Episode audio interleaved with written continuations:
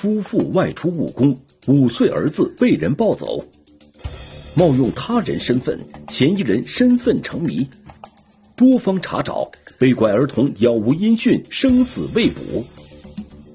警方锲而不舍追踪十九年，失散家庭能否破镜重圆？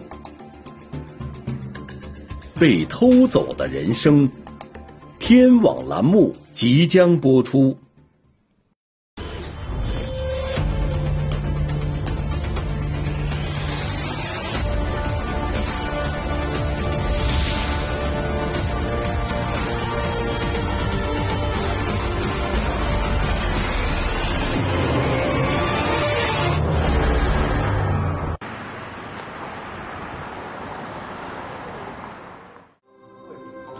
二零二零年十一月十八日，广东省揭阳市公安局举办了一场认亲仪式。来自四川省宜宾市君连县的舒某平夫妇与其被拐的儿子舒某红，在时隔十九年的分别后，终于一家团聚。过得好好。舒某红跟舒某平夫妇一见面，喜极而泣。十九年前，舒某红还是一个五岁的孩子，而如今他已经长大成人。在这场让人动容的认亲仪式背后，究竟有着怎样的曲折故事？舒某红十九年的人生是如何被偷走的？尽管事隔多年。但对于那天早晨发生的事，舒某平夫妇依然历历在目。二零零一年二月十七日，当时舒某平和妻子带着五岁的儿子舒某红租住在工厂附近的村子里。这天清早，妻子像往常一样出门，早早的便上班去了。上午八点左右，一阵敲门声。吵醒了还在睡觉的舒某平父子。我起来嘛，我把我儿子衣服穿好，什么跟他穿好。敲门的人是舒某平的工友赵某春，两人同在一家制衣厂打工。当时因为制衣厂迟迟没有发工资，舒某平和赵某春二人准备换一份新的工作，于是都没去上班。他说：“你们有没有吃饭啊？”他说：“我去买一点骨条，在你们家里煮来，我们一起吃嘛。”舒某平回忆，趁他上厕所的功夫，赵某春就带着舒某红出了门。舒某平则在家里做了开水，等他们回来。我也不知道他怎么跟他样子说的，就就就把他讲骗去了。从家到菜市场步行只有两三分钟的路程，可舒某平等了半个小时也没见人回来，他便骑自行车出去找，在那边找。找也找不到。然而，直到中午，舒某平的妻子回到家中，赵某春也没带儿子舒某红回来。夫妻俩意识到了事情的严重性。他那里是条条道路都可以走的，那时候你不知道跑了好远呢，就一直找就找不到。在四下寻找无果后，舒某平夫妇赶到揭阳市公安局鱼湖派出所报了案。根据舒某平夫妇的描述，民警初步判断，赵某春极有可能拐骗走了舒某平夫妇的儿子舒某红。派出所民警立即向市局汇报了这一情况，揭阳市公安局迅速抽调刑侦部门民警，协同鱼湖派出所成立了专案组，对案件展开侦破。由于舒某平和妻子来到揭阳打工时间还不到三个月。二人对赵某春的情况并不了解，但对其外貌特征记忆深刻。他就是脸上有一点伤疤，然后他眼睛有一只眼睛是有一点类似那种白内障那种东西，就一只眼睛是不太跟正常的不太一样，对，就比较明显。据报案人舒某平称，赵某春早上去他家是骑自行车，带孩子走的时候是徒步离开，自行车还放在家门口。专案组立即决定兵分两路，对舒某平租住的村子及周边进行大范围走访。另外一组民警赶往赵某春打工的制衣厂了解情况。那个犯罪嫌疑人之前是应该有有预谋的。民警来到嫌疑人赵某春打工的制衣厂调查后发现，赵某春到工厂打工时只交了一张身份证复印件和一张照片。当时外来工比较多，你只要有身份证、复印件，你就可以进厂。经过进一步调查，警方发现这张身份证复印件竟然是伪造的，嫌疑人是冒用赵某春的身份。他就假了相片，撕掉贴在自己的相片。虽然身份证复印件是冒用的，但是警方掌握了嫌疑人的照片。通过身份证复印件上的地址，警方得知，这个叫赵某春的人户籍在湖南省常德市。揭阳警方立即与湖南常德警方取得了联系，当地派出所民警找到了赵某春的家里。得知赵某春当时正在广东汕头打工，警方在将赵某春的照片进行比对后，确定照片上的赵某春并不是拐走孩子的嫌疑人。那个受害人家属验证，也不是这个犯罪嫌疑人。随后，揭阳警方在汕头找到了赵某春本人。赵某春称，他的身份证在几年前就丢失了，后来他办了一张临时身份证，一直在使用。相互之间是不认识的，直到我们将这个情况跟他简单说一下，他才知道有这么一回事。根据嫌疑人的特征，民警和舒某平夫妇在村子周边都展开了寻找。然而，舒某平租住的村子紧邻通往揭阳市区的大路，除此以外，在他们的租住地三公里外还有一个渡口。如此便利的交通条件，给案件的侦破造成了极大的困难。问那些船夫啊，我说有没有人哈带一个小孩从这里上船的？嗯，然后都没有。案发后的第三天，舒某平在当地电视台和报社刊登了寻人启事，试图通过其他渠道找到儿子舒某红。而就在寻人启事登出的当天，舒某平夫妇收到了一封来信，信中说。我实在太喜欢你这小孩了，请你相信，我一定不会把他卖掉。你们也不用找了，就算你们费尽力气找，也是找不到的。身份证复印件是假的。这个人绝对是是被他呃拐走了。嫌疑人在信中承认自己把孩子拐走了，说要自己抚养。十年后，他会带着孩子去找他们，并向舒某平夫妇道歉。他说他是自己带来带来喂的，我都一直我都相信的，因为肯定也是找不到老婆的嘛。如果他带来喂，肯定也是很穷的。信封上没有邮寄地址，信上也没有落款，只有邮戳显示这封信寄出的地方是广东省汕头市打好区，也就是现在的汕头市濠江区。那个时候嘛，心里就是这样想嘛，他信在那里写，他还会在那里啊？他肯定早都跑了。揭阳警方立即赶到汕头，对当地展开地毯式的排查，却依然没有找到嫌疑人和被拐孩子的身影。与此同时，另一路民警对当地暂住人口照片进行筛查，也没有发现与嫌疑人体貌特征相似的人员，线索就断了。然后剩下的线索就只有这个小孩的照片，还有当时他在那里工作的一张照片。嗯，其他的就是剩下他一封拐走这个小孩之后写过来的一封书信。尽管揭阳警方想尽办法寻找嫌疑人和孩子的下落，但是由于当时侦查条件的限制，直到二零零二年，舒某平夫妇离开揭阳返回四川老家，案件依然没有任何进展。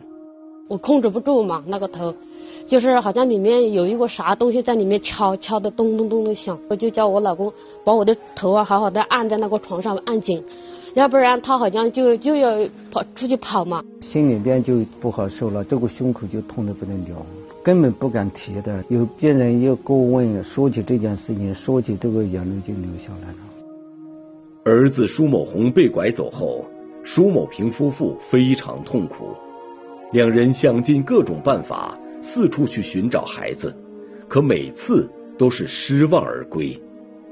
我就跑到那个桥上嘛，我记得我说，哎，我说从这里跳下去算了。我就想，我家里还有一个女儿怎么办？我说，嗯，我还是不能死嘛，我说我还是要活着。在那段时间里，舒某平的妻子几近崩溃，她不断的埋怨丈夫，同时也在埋怨自己为什么没有将儿子看管好。他第一次来的时候，嗯，我儿子就给他玩嘛，我就给我老公说，我说这个人好像是个坏人哦，不要给他借住嘛。我老公说他不会的，我说肯定会把我儿子带走，他不信。舒某平的妻子回忆，嫌疑人很喜欢和他们的儿子舒某红玩，他每次来家里，妻子都提醒丈夫要提防，但是舒某平当时没有放在心上。竟然同意让嫌疑人把孩子带出去看电影。我就呃是上班，然后我不放心，我又转来看了一下，他果然真的带出来看电影了。然后我都把我儿子骂回去嘛。虽然妻子几次三番提醒，但舒某平不愿意这样猜夺公有，并且他觉得儿子已经五岁了，这么大的孩子不会被拐走。那个时候我根本就没有想那么多。你偷窃，你也喂喂不家了。你看那个时候，他应该记得我们父母的名字。二零零一年二月十七日早上，是嫌疑人第四次到舒某平家。然而，这一次嫌疑人带孩子出去后再没有回来，这也是舒某平的妻子一直埋怨丈夫的原因。现在我的孩子特别怪我老公，我说我跟你说了那么多次，你都不，你都不相信我。虽然舒某平夫妇离开了揭阳，但是揭阳警方并没有因此将案件放下。每隔一段时间，办案民警都会拿出拐走舒某红的嫌疑人照片进行比对，寻找线索。在每次外出办理其他案件时，也会拿出孩子与嫌疑人的照片，请求当地警方进行比对。我们就是从来不放弃这个侦查。啊，就是每一波民警，每一波民警接到这案子，都是非常努力的侦查。时光荏苒，随着科技的发展，广东公安警务机制改革与前沿科学技术深度融合，智慧新警务平台的建设突破了传统模式，解决了信息资源不足的问题。在此基础上，揭阳警方时常将舒某红与嫌疑人的照片在警务平台上进行比对。希望找到有价值的线索。我就不甘心，因为有犯罪嫌疑人这个相片，有受害者提供他儿子被拐的这个相片。我说这个案件啊是有门路的，还可以启动，可以去侦查。他就是脸上有一点伤疤，就一只眼睛是不太跟正常的不太一样，对。就比较明显，所以我们后来找的话也是通过呃这个来列进嫌疑对象的。终于在二零二零年十一月的一天，当揭阳警方再次梳理本案时，四名湖南常德籍人员进入了他们的视线。这几人与嫌疑人外貌极为相像。他就假身份的信息是湖南常德的，那这个人有可能也就是湖南常德人。警方对这四名嫌疑对象一一进行了研判，发现其中有一名叫唐某乐的人活动轨迹有些异常。其中有一个是活动在这呃汕头跟普宁一带的，其他的都是在湖南本地活动。那我们就想，当时他如果在揭阳的话，他有可能也一直在这附近，所以我们就会把呃其中这个唐某乐这个。作为一号的嫌疑对象，再进一步去深挖。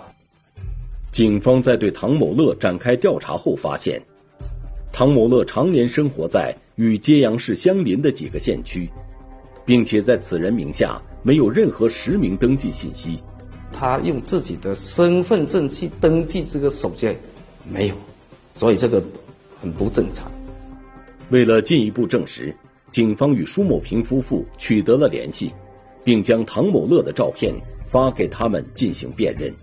把嫌疑对象的照片发给他看的时候，他跟我们说都很相似。警方对唐某乐进行了深入调查，发现其没有结婚，也没有孩子，但与一名叫林某生的年轻男子关系十分密切。他们两个人也是一直在同一个地方区域活动的。如果是就是自己的儿子的话，姓氏应该是一样的。警方在对林某生的户籍信息进行调取后发现，林某生登记的出生日期为一九九二年，而舒某平丢失的儿子舒某红则是一九九六年出生，两人年龄相差四岁。可当民警将两人的照片进行比对时，却发现林某生跟舒某平的儿子舒某红面貌特征相似度很高。经过讨论后，警方决定。先不告诉舒某平夫妇这个消息，因为我们想着他父母找了这个小孩找了二十年的，心理压力肯定很大。如果跟他没有百分之百确认之前，你告诉他，如果说呃出现某种情况，如果不是的话，那他心理落差会比较大。在经过缜密研判后，警方决定立即前往林某生打工的工厂一探究竟。一进门我就看到就是了。太像了，跟他小时候那个，他长得是比较可爱，五官比较端正的。我一看到我就心放下来了。当民警亮明身份并说明来意后，对林某生展开询问，他懵了，起码个半个小时，他就抱自己的头这样子，他说等一下等一下，太突然了。随后。林某生告诉民警，唐某乐是他的养父。至于他的身世，唐某乐并没有告诉他。眼下，养父唐某乐在一家酒店打工，住在酒店提供的宿舍里。得知这一线索后，侦查员在林某生的带领下，在某酒店宿舍见到了唐某乐。而当唐某乐看到民警时，错愕中似乎又很平静。你知道我们找你是什么事？这个啊，可能是这我这个小孩吧。是，这就这个事啊，你在二十年前啊，这个是啊，来跟我们说清楚。第二个，如果亲生父母肯定要问，讲一下当时是怎么回事。当时是这样的，嗯。尽管时间已经过去了十九年，可二零零一年拐骗走舒某红的嫌疑人形象，早已深深的印刻在侦查员的脑海里。眼前的唐某乐，赫然就是冒充赵某春的嫌疑人，而唐某乐似乎对这一天也早有准备。因为我们没有成家的，我们家里很穷，我这个脸上又被那个火烧得很严重，这个视力也不怎么好，就把他就把他带带跑了。唐某乐讲述的时候，林某生就坐在旁边静静听着。唐某乐说。他一直没有告诉林某生他的亲生父母是谁，是因为觉得还没有到时机。哪一天是偏瘫呐，或者是什么呀？我再来跟他说，叫他通过媒体去找他的亲生父母。你跟那个经理请假讲，我们做下笔录。啊，啊啊，请假讲。然后你跟我们一起。很快，在巨大的心理压力下，唐某乐承认了十九年前拐骗舒某红的犯罪事实。警方随即对唐某乐进行了控制，并带其前往十九年前的案发现场进行指认。面对眼前熟悉的景象，唐某乐供述了自己的犯罪经过。当年，唐某乐捡到赵某春丢失的身份证，于是他用这张身份证伪造了自己的身份信息，并到了揭阳的一家制衣厂打工。就这样，他结识了舒某平一家。由于自己一直未婚，但又很喜欢孩子，所以当看到舒某平的儿子舒某红时，唐某乐心中升起一丝邪念。我说我们去玩呐，你想不想你爸爸？他也不说想，也不说不想，那天就把他抱走了。根据我们后来调查的结果，他是这件事应该是有预谋的，有预谋来广东干干坏事的。在将舒某红成功拐骗走后，唐某乐马不停蹄地逃往三十公里外的汕头，之后又辗转到了广东省普宁市。唐某乐曾计划带着孩子逃回湖南老家，但害怕警方找到自己，于是便留在了普宁。你如果单身还有一个小孩呀，回去肯定会怕人家说嘛。刚开始，唐某乐跟孩子口音不一样，为了不引起别人怀疑。唐某乐带着年仅五岁的舒某红在普宁市四处流浪，并给舒某红改名为林某生。如果有人问起，就说孩子是自己捡来的。而当时年仅五岁的舒某红对那一段日子记忆犹新。没地方住，路边啊或者天桥底下，比较苦，印象比较深刻。刚开始去拾荒就是捡废品。直到一年后。唐某乐觉得别人看不出两人不是父子了，才大胆租了间房子，靠做苦力赚钱。后来，舒某红上了学，在一次争吵中，唐某乐无意中说出他并不是自己的亲生儿子。这时，舒某红才慢慢回忆起一些小时候的事情。我就记得他叫我去吃面，然后我就跟着一起去了。当时的舒某红年纪还小，并没有对这件事有过多的认识。当他再向唐某乐询问起自己的身世时，唐某乐却闭口不提。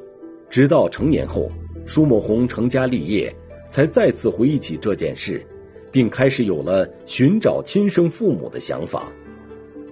有去想过，就对于这件事，我前面我也是不敢肯定的，因为印象很模糊。直到后面他的血型跟我的不一样，我才有一个明确的认知。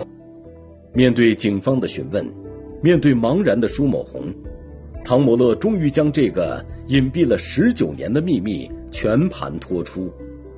我就是觉得两人过不去嘛，他真的跟我吃了很多苦，我是一直在想，还是把他这个这个真实的这个身份告诉他。他可能也有想过这一幕吧。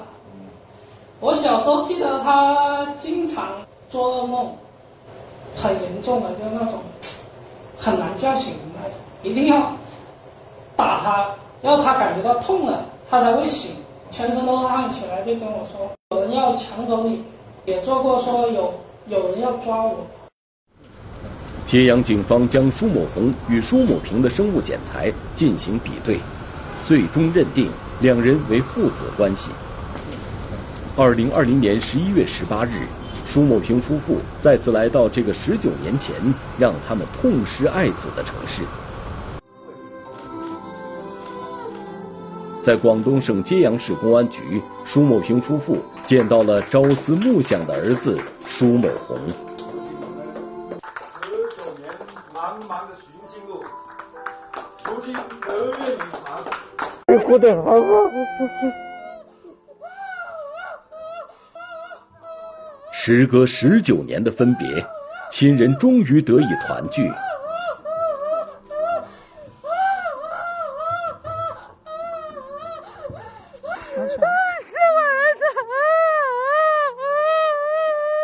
此时，十九年的心痛和思念，都随着泪水释放了出来。你知不知道你走了，我们，嗯，你妈妈差点命都不要了。他爸爸在唱歌嘛，他的家。十九年前的分离，让舒某平夫妇和儿子从此走上了不同的人生轨道。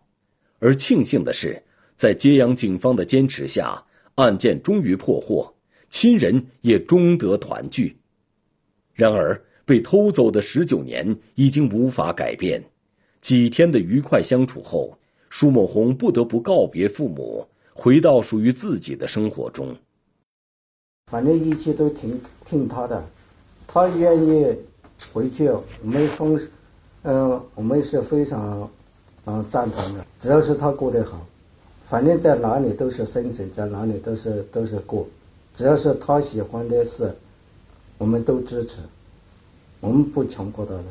到过年的时候，家人一家人一起团聚，认祖归宗，还有那边的叔叔伯伯。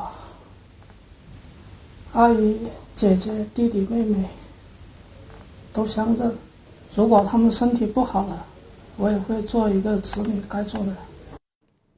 除此以外，舒某红觉得近二十年的共同生活，唐某乐对他也算有养育之恩。在认真思考后，舒某红准备了一份谅解书。舒某平夫妇反复思索，最后还是在谅解书上签了字。我儿子原谅他了就算了，我说不要追问了。在我们心里他是一个坏人，不过在在在我儿子的心里他就是一个好人，就是一个好的父亲。待我还是跟亲生子女一样，该有的能办到的尽他所能，各方面的他待我说实话也不容易，呃，只有一个人。目前，唐某乐涉嫌拐骗儿童案已经移送至检察机关。拐卖妇女儿童犯罪这一块，其实不仅是我们公安机关的职责，也是全社会的共同职责，需要大家的共同参与。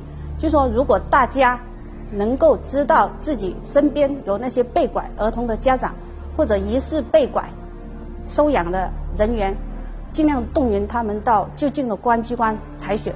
你和你的亲人之间只是一滴血的距离。